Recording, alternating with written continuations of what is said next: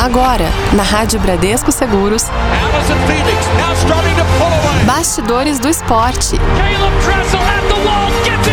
Sua revista semanal sobre o mundo esportivo.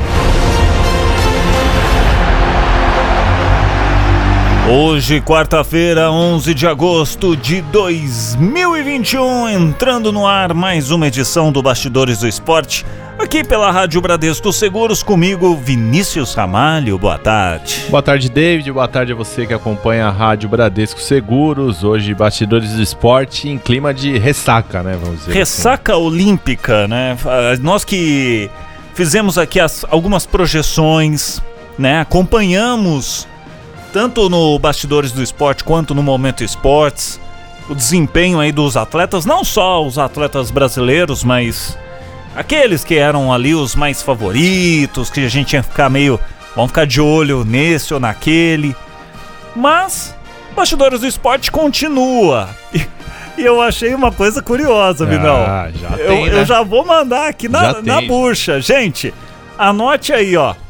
Faltam 1080 dias para os Jogos de Paris que começam no dia 26 de julho de 2024. Já estamos no countdown. É um período um pouco menor, né? Por conta dessa coisa dos Jogos de 2020 terem ido para 2021. Agora serão só três anos, né? Desse ciclo olímpico. A gente espera pelo menos que seja dessa forma, que a gente não tenha nenhum tipo de surpresa. Uhum. E acho que serão jogos muito legais aí. A gente já tem algumas notícias, né? É legal que termina um, já emenda em coisas do outro. O pessoal já falando de instalações. Eu vi a instalação do vôlei de praia eles vão fazer ali debaixo da Torre Eiffel, um negócio legal Cê demais. Você tá de brincadeira. É, eles vão fazer toda, toda a estrutura ali e, e tal, se alguém... Né? Agora, Sérgio Meneghello baixou aqui. E, e, se, e se, alguém mandar um, um, uma manchete um saque, alguma coisa, a bola ficar presa na estrutura ah, da Ah, mas aí tem os, tem os, gandulas para isso. Ah, né? muito bem. Ah. É, então, mas algo muito legal, né? Bacana. Acho que tem tudo para ser. E Paris está no centro do mundo esportivo, né? Porque a gente fala de Olimpíadas chegando,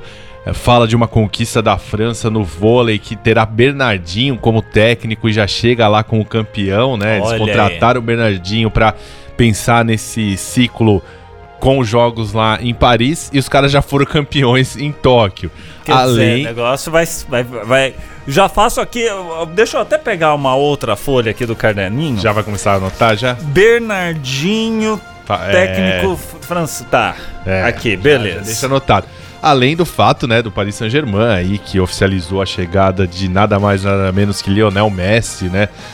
Todos os olhos voltados. Quanto tempo ele ficou no Barcelona? Ah, todos os anos, né? Ele começou lá ele com começou categoria lá? de base, né? Ah, Chegou muito jovem. Era a casa dele, então. É, então assim, é uma história legal. E eu fico imaginando para quem trabalha de para ficar de jornalista lá, de correspondente lá em Paris, tá legal, né? Porque tem muito assunto de esporte para tratar nos próximos dois, três anos, né? Então, algo bem legal. Mas vamos falar do nosso programa que que de hoje, hoje, né? Que a gente vai falar do recorde do Brasil nas Olimpíadas de Tóquio, né? Recorde de medalhas, recorde aí bem posicionado, né? A melhor posição no quadro de medalhas. Só que aí é aquela coisa, né? Sobe o sarrafo para Paris. Então vamos ver a expectativa aí, o que, que precisa melhorar, o que, que a gente pode ficar de olho. A gente já começa a projetar. Aí no Últimas de Tóquio a gente vai falar, né, que um, foi um jo foram jogos aí com muitos temores, né, mas que teve um balanço sanitário positivo, positivo bem entre aspas, né? A, a gente, gente, a gente comentou muito isso, né? Ficávamos na, naquela não deixa de ser especulação. E aí, vai ter, não vai ter, é. vai ter, tem que ter, ó, o pessoal não quer que tenha. Eu acho que no final das contas funcionou, mas é claro que não dá para falar de algo positivo com um número grande de casos Sim. acontecendo, mas rolou, uma série né? de coisas, o, né? O evento em si acabou rolando entre aspas, normal. Exato. Né? E aí no Histórias Olímpicas a gente vai falar de uma ginasta de 46 hum. anos, a Oksana Chuzovitina, que se aposentou em Tóquio depois de oito Olimpíadas. A gente vai contar um pouco dessa história. Ela representou três países diferentes, tem toda uma história aí bem legal pra gente contar aí uma história olímpica já dessa edição de Tóquio. Muito bem, o Bastidores do Esporte está no ar. Não saia daí. Bastidores do Esporte.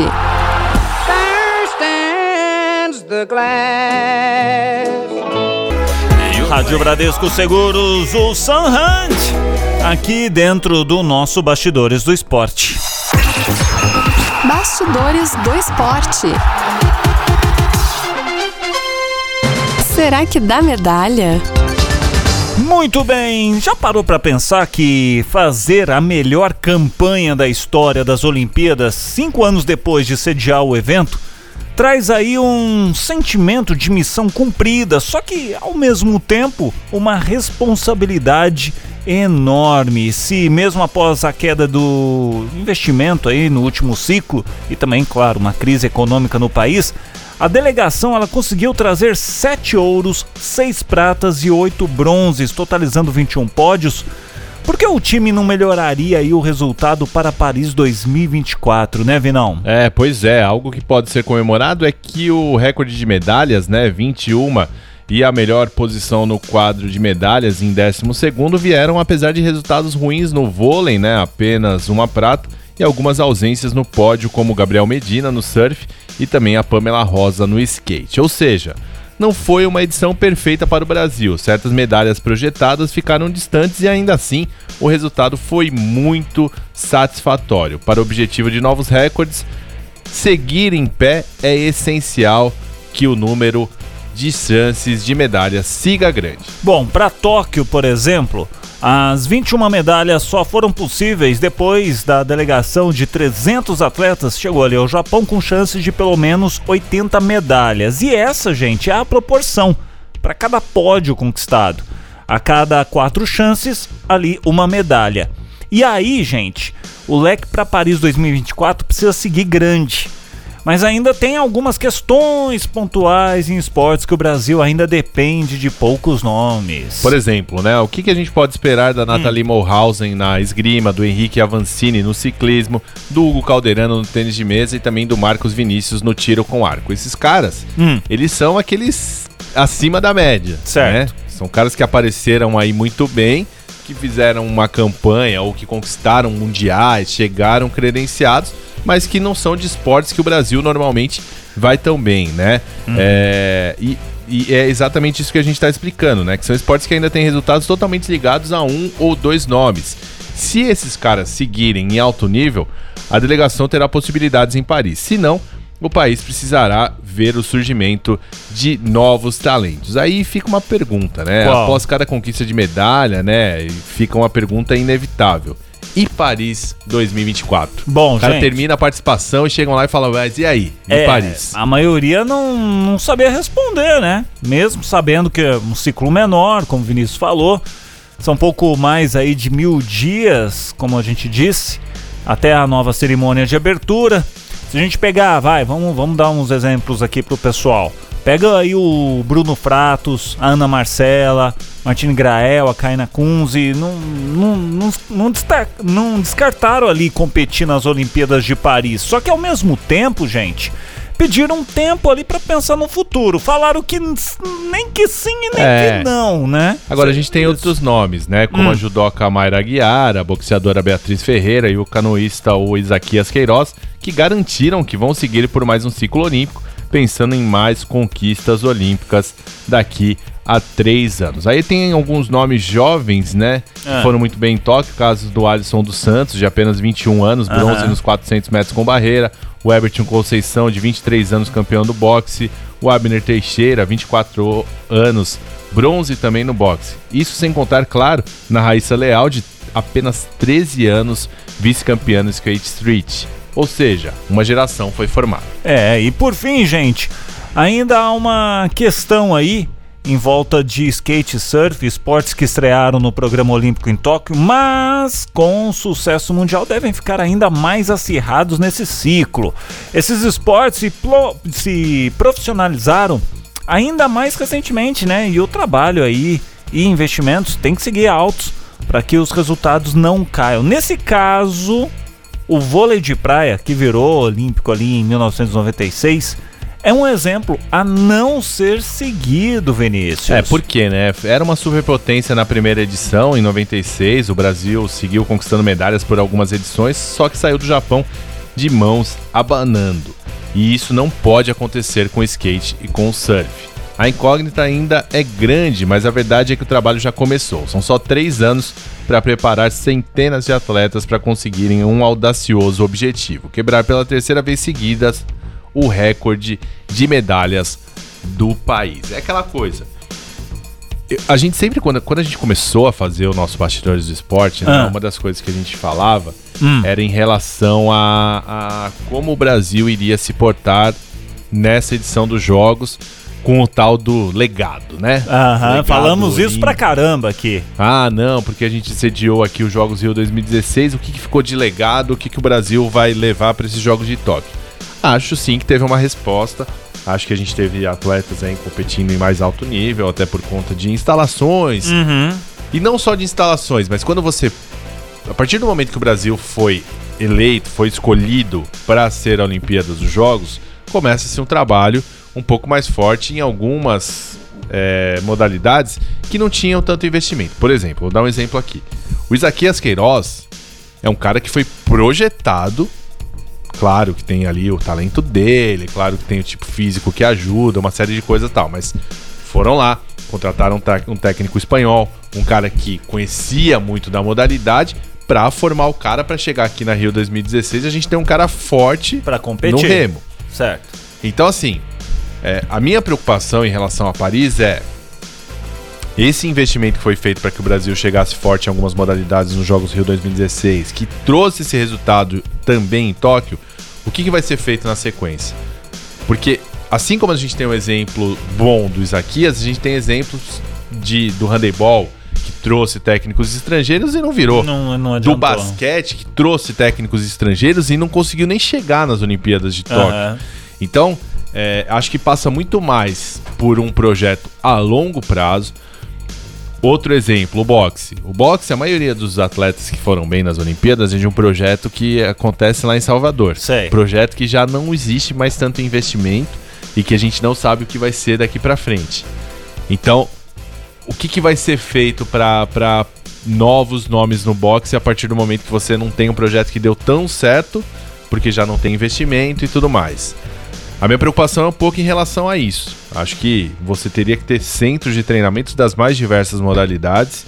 Você até poderia fazer algo regionalizado. Então, ah, você tem um centro de treinamento de atletismo no norte do país, um centro de treinamento do judô no Rio de Janeiro, um centro de treinamento de handebol em São Bernardo lá que é forte porque tem os- o, pessoal que joga. Sim. Ah, no sul do país também tem é muito forte o judô lá com Sojipa, com clubes e tudo mais. A ginástica artística agora com a Rebeca. Explorar mais as regiões com, com os potenciais atletas ali. Mas ter isso, né? Ah, Até eu vi a Hortência dando uma, uma entrevista é, pro, pro Galvão Bueno, do Bem Amigos, onde ela fala que existe um plano nacional do desporto, onde a ideia é que seja revertido é, dinheiro para desenvolvimento das modalidades esportivas, que isso está parado há muito tempo, não passa por, por congresso, não passa por lugar nenhum, e fica lá parado e não existe um investimento no esporte. Então, é, aumenta assim a responsabilidade, o Brasil tem que chegar forte. Acho que tem essa questão aí de modalidades que talvez o pessoal não tenha visto. E aí o pessoal olha e fala assim, pô, esse negócio do skate é legal, vou investir alguém aqui no meu país aqui que tem uma estrutura boa aqui, vou fazer alguém forte aqui. Uhum. Ah, o surf, mesma coisa. E aí o Brasil que chegou tão forte porque já existe essa cultura há um bom Sim. tempo, vai correr risco porque vai acontecer de outros países irem se desenvolvendo nas modalidades. A gente citou o exemplo aqui do vôlei de praia, que o Brasil era praticamente imbatível. Normalmente a gente via sempre, era Brasil e Estados Unidos, É. vôlei, sempre. E dessa vez a gente viu Suíça chegando, Eslovênia chegando, a Catar chegando, países que a gente não via tanta tradição, mas que foram lá, investiram Se aperfeiçoaram. e deram esse tipo de trabalho. Então vamos ver, vamos ver. Eu acho que é muito legal o resultado que o Brasil teve. Ah, ainda tem muita história de atleta que chega lá, o Thiago Braz, por exemplo, campeão olímpico, foi lá, ganhou outra medalha e não existe investimento nenhum no cara. O cara não tem nem clube para aqui no Brasil para representar. Então não dá pra gente falar de legado se não tiver um planejamento para que isso aconteça. E a gente torce muito para que a coisa aconteça. Muito bem, ó. Daqui a pouquinho vamos falar, vamos continuar falando dos Jogos de Tóquio, vamos fazer aqui um balanço. É, Pelo menos teve aí um balanço sanitário positivo, pode-se dizer assim, dentro das condições, né? Daqui a pouquinho aqui no nosso Bastidores do Esporte. Bastidores do Esporte.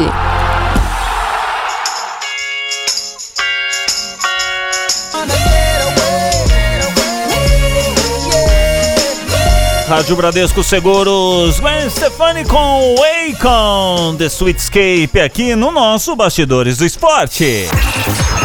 Bastidores do Esporte. As últimas de Tóquio. Bom, todo mundo sabe que a pandemia afetou todos os aspectos dos Jogos Olímpicos de Tóquio desde o seu adiamento histórico no ano passado até ser disputada praticamente a portas fechadas, sem torcedores, sem público ali, enterrando os sonhos de participação de todos que tiveram resultado positivo para a Covid-19. Contra todas as probabilidades, os Jogos de Tóquio 2020 foram realizados a partir de 23 de julho e terminaram agora no último domingo, sem uma onda de infecções alterando aí seu desenvolvimento, Vinícius Ramalho. É, de 1 de julho até o último domingo, né, a organização contabilizou 430 casos de Covid-19 entre os quase 52 mil atletas, é, aliás, pessoas, pessoas né? né, credenciadas para os jogos, que são atletas, dirigentes, jornalistas, além de voluntários e agentes de segurança. As infecções ocorreram principalmente entre os residentes do Japão, Uhum. não entre os que chegaram do exterior, apontados pela opinião pública como o principal fator de risco. Cerca de 85% dos moradores da Vila Olímpica foram vacinados. Quem falou isso aí foi o presidente do Comitê Olímpico Internacional, o Thomas Bach, pouco antes ali do início dos jogos. Aí entra aquela coisa. Muita gente deve perguntar: tá, quais as consequências esportivas? Hum, como é que fica isso daí, Vinão? Então, alguns atletas foram infectados antes de viajar para Tóquio, como o Bryson DeChambeau e também o John Han, dois jogadores de golfe que aspiravam ao ouro, ou ainda a tenista americana Coco Gauff. No Japão, 29 atletas olímpicos tiveram testes positivos desde o dia 1 de julho, de acordo com a organização. O americano Sam Hendricks, do salto com vara, foi baixa por Covid-19 dois dias antes do início de sua prova de classificação. E toda a equipe grega de nado sincronizado também teve que renunciar aos jogos por, causa, por casos, né, entre o time ali no início de agosto. Alguns não viveram bem a condição de isolamento em seus hotéis em Tóquio, não.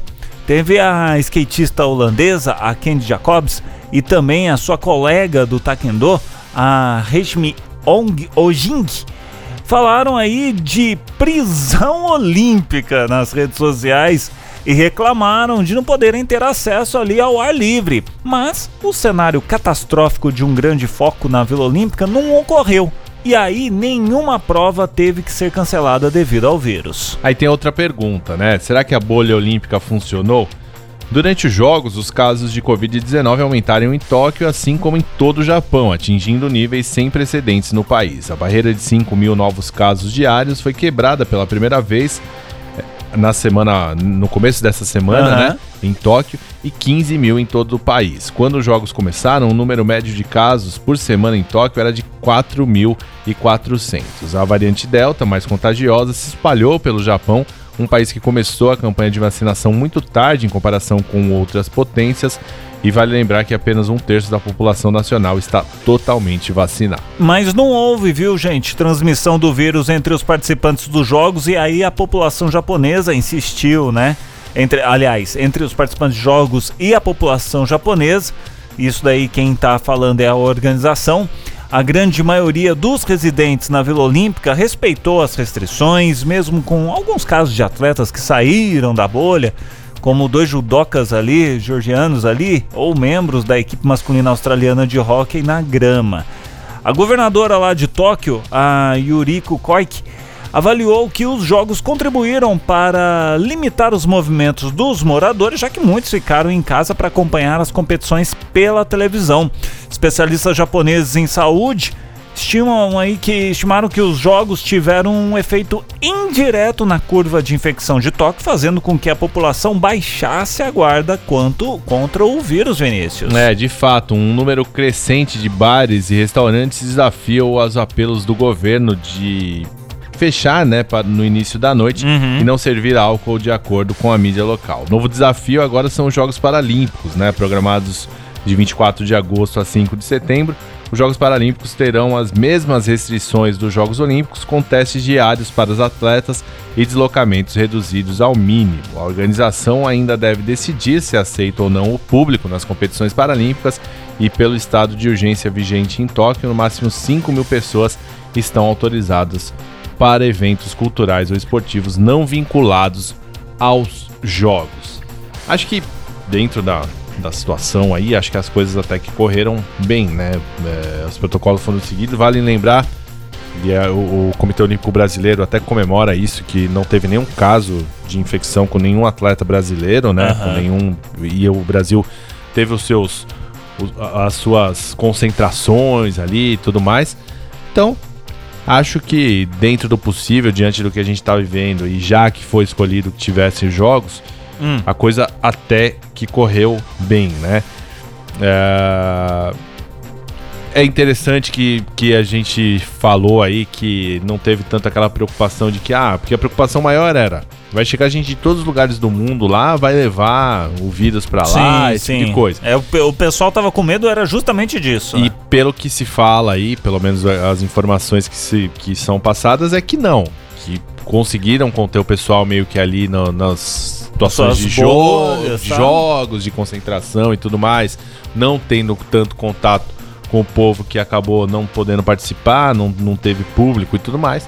Então, aparentemente, o saldo é positivo. Como eu disse no começo, não dá pra gente falar que o saldo é positivo tendo 5 mil casos no, na Sim, mas Tóquio, não foi mais. aquela coisa toda que todo mundo vai, o mundo vai acabar se fizer. Não, eu acho que conseguiram controlar é. a situação. E aí, quando tem alguns atletas que falam, ah, prisão olímpica e tudo mais, meu, você tá infectado.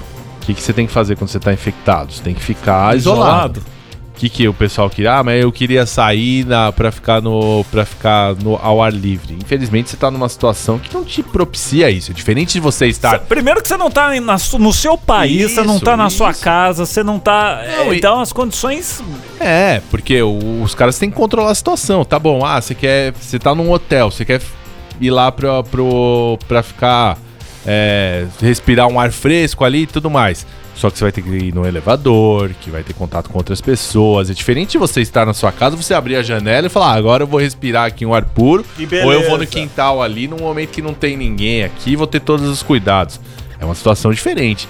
Então acho que aí os atletas também forçaram um pouco a barra nessa de que ah, é, prisão olímpica é, foram lá sabendo desse risco. Se você chegar lá e você estiver infectado, você vai ter que ficar isolado sabiam disso, depois não dá para reclamar, né? É verdade. Ó, daqui a pouquinho vamos falar aqui de uma atleta. Hum, essa história é uma história muito bacana, hein? Uma atleta que se aposenta em Tóquio 2020 depois de oito Olimpíadas. Já já, aqui no Bastidores do Esporte. Bastidores do Esporte.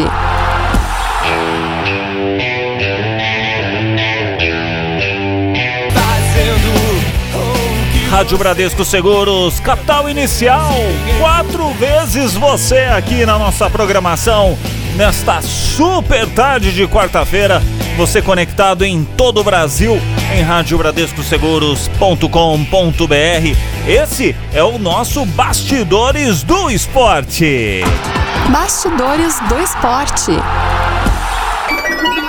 História Olímpica. Esse momento do programa a gente aprende muito. A gente vê que as coisas não acontecem. Ah, por que que é de tal maneira hoje ou por que que determinado atleta tem esse know-how, tem essa fama toda? Vinícius Ramalho vai buscar lá nos papiros, lá na, né? Vai, vai longe e busca, traz pra gente aqui histórias pra lá de interessantes, né, Virão? É, hoje a gente vai falar de uma atleta que fez três anúncios de aposentadoria, né, em Sydney 2000, em Londres 2012 e também na Rio 2016. Só que agora a Oksana Chusovitina realmente se despediu da ginástica artística, né? O fim da Uzbek na modalidade aconteceu após sua oitava participação nos Jogos Olímpicos. A atleta que só competia na categoria de salto, não conseguiu classificação para a final, ficou aí em décima, na 14 colocação e apenas oito ginastas disputam medalhas. Apesar de não ter tido um resultado promissor, a Oksana saiu ovacionada por atletas técnicos e jornalistas do Centro de Ginástica Ariake. E ela, gente, não tem a história mais vitoriosa da ginástica artística, viu? Pois é, foram oito participações e apenas duas medalhas. Uma de ouro, que foi ali na sua estreia em 1992 nos Jogos de Barcelona, quando defendia a equipe unificada. E aí teve uma outra, que foi de prata, isso em Pequim 2008, durante sua participação no time da Alemanha. Só que, porém, ela é um exemplo e também referência devido à sua carreira marcante. Em Tóquio chegou a um feito histórico. Com 46 anos, se tornou a atleta da ginástica feminina mais velha a competir em uma Olimpíada em toda a história. Durante essas três décadas nos Jogos, ela defendeu três equipes. Foi a equipe unificada, formada por atletas de países da antiga União Soviética. Teve também a Alemanha e o Uzbequistão, seu país natal. Mesmo com uma idade mais avançada que as demais competidoras, em nenhum momento, né, Vini, a ginasta ali se intimidou não, né? É verdade, antes mesmo das Olimpíadas começarem, né, em entrevista à Associated Press, já havia declarado que no pódio todos são iguais, sejam de 40 ou 16 anos. Nascida em 1975, a Oksana começou sua carreira na ginástica aos 13 anos. Em 91, representou a União Soviética no Campeonato Mundial e um ano depois a Comunidade dos Estados Independentes nos Jogos Olímpicos de Barcelona, com a equipe unificada, como a gente já disse, né? De onde saiu como vencedora da competição, junto com as demais meninas que completavam o grupo. Após o fim da União Soviética e a independência do Uzbequistão, a atleta começou a competir pelo país natal. Só que não chegou a nenhum pódio. O reencontro com a vitória só aconteceu nos Jogos Olímpicos de Pequim em 2008, quando já defendia a Alemanha há seis anos. Conta pra gente aí por que, que ela foi pra Alemanha. É, gente, a escolha pela troca de país aconteceu depois de descobrir em 2002 que o seu filho, o Elisher, estava com leucemia, olha só. Os germânicos ofereceram ajuda e tratamento também. Só que para isso, ela e o marido, o Bachadir Kurbanov, da luta olímpica, teriam que defender a equipe alemã. Então, meio que uma troca ali e eles acabaram aceitando. No mesmo ano em que ganhou sua segunda medalha de prata, e dessa vez de forma individual, o garoto também superou a doença. Ela ficou na equipe da Alemanha até o ano de 2012 e depois de uma frustrante Olimpíada, quando não conseguiu se classificar para a final ali do salto, decidiu voltar a representar o Uzbequistão, equipe que defendeu, que defendeu até hoje, né? E que tentava a primeira medalha da modalidade para o país. E mesmo com a aposentadoria, Oksana não pretende abandonar o esporte. Ela quer abrir uma academia de ginástica em Tashkent para passar seu legado para as novas gerações. Com sua história, quer mostrar para jovens atletas que elas podem continuar competindo independentemente da idade. Apesar de ter voltado atrás de três anúncios de aposentadoria, ela diz que agora é definitivo. Viu? O filho Alisher, de 22 anos, foi um dos motivos para ela tomar essa decisão.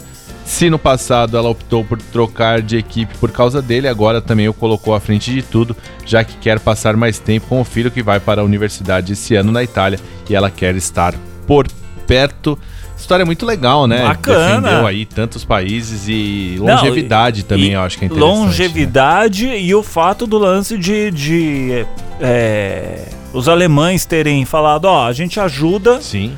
Ela falou, parou, pensou, falou, pô, não vou representar. Tá bom, beleza, aceito. Ela e o marido fizeram isso daí pelo, pelo filho. Então, mostra a, a, a, importância também que a família tem na vida do, do, do atleta, Sim, né? É uma superação pessoal, claro. Mas ali você tem marido, tem filhos, às vezes é, tem mãe, pai envolvido. Então é interessante ver que no, no esporte, quando você quando você ama o esporte, uma modalidade, você é um, um profissional, é um atleta ali, por mais que você ame, a, a, acho que a, a, família, ela ela tem o seu lugar ali também. Não, não, não, não dá pra competir os amores, né? Um amor de família com um amor Pelo esporte. pelo esporte ou pela profissão que você tem, né? Não, ou eu ou a, profissão, sabe aquela pergunta, né? Então não dá pra fazer, não- é injusto, né? Não dá pra fazer isso, mas a atitude que ela e o marido tiveram nessa época em que o filho tava com, com leucemia, então imagina é, é, tomar uma decisão ali que pra eles foi a, foi a melhor decisão. E que não deve ser fácil, E né? que não Porque deve você vai deixar de fácil. representar o seu país, pra representar outro país, além de tudo.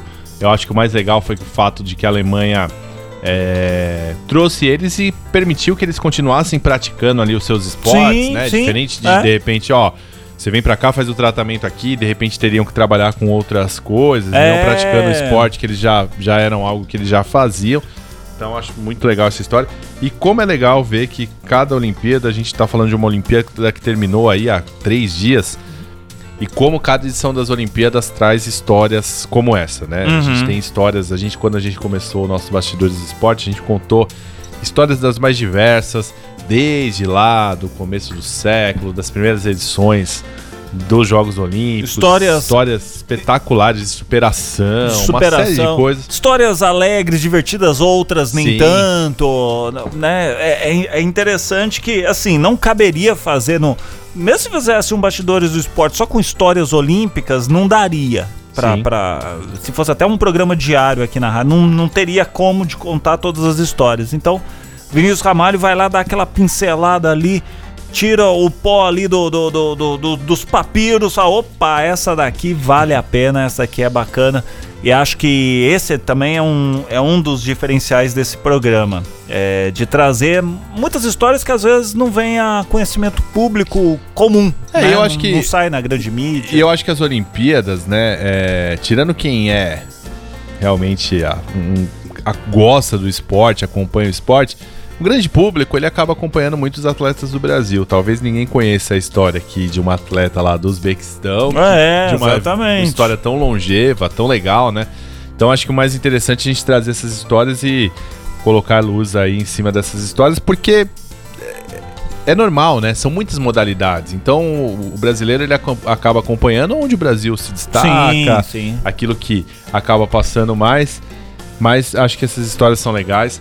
E pra semana que vem, ó, a gente tá chegando no fim É. do Bastidores do Esporte dessa semana. Tô tentando, vou deixar aqui um spoiler, Ai, falar com uma repórter que cobriu os jogos lá no Japão, Olha só. que mora lá no Japão e fez uma cobertura para um grande canal aqui no Brasil. Olha. É, entrevistou os grandes medalhistas brasileiros. Já está em contato para bater as agendas. Isso, pra bater Ah. um papo e trazer um pouco aí. Pra contar, né? O Bastidores começou, a primeira edição do Bastidores Esporte trouxe um cara que é um fotógrafo espetacular, que é o Vander Roberto, que Sim. tá lá ainda em Tóquio. Ele tá lá ainda? Tá lá ainda, eu acho que ele vai- deve ficar pra, Vai embora, pras, rapaz. pras Paralimpíadas. Ah, é, tem as Paralimpíadas. Depois vai embora, viu? É, então. É. E acho que é interessante também. A gente fala de grandes esportistas e tudo mais, mas fala um pouco também de quem tem a oportunidade de viver esses grandes eventos, né? Sim. E aí tem uma brasileira que mora lá no Japão, que tá lá e acabou sendo correspondente de um grande canal, pra contar um pouco de como isso se dá, como que aparece de repente o convite pra fazer uma cobertura dessa. Sim, legal. Ah, como que é feita a questão de você ter que fazer toda a parte de produção e- e- e Porque você tá com a equipe reduzida. é, você então tem que mandar a matéria pronta. Tem toda essa, Você essa cobra o coisa. escanteio, cabeceia e defende o gol.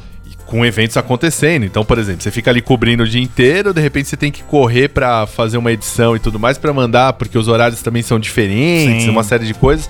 Então, a gente tá planejando. Vamos aí. aguardar, Se então, não for pra vamos. semana que vem, a gente vai acabar fazendo aí nas próximas semanas, mas a princípio a ideia é que a gente traga aí essa repórter pra falar com a gente na semana que vem. Muito bem. Lembrando, ó, se você perdeu o início desse programa ou os programas passados, fique tranquilo, fique calmo.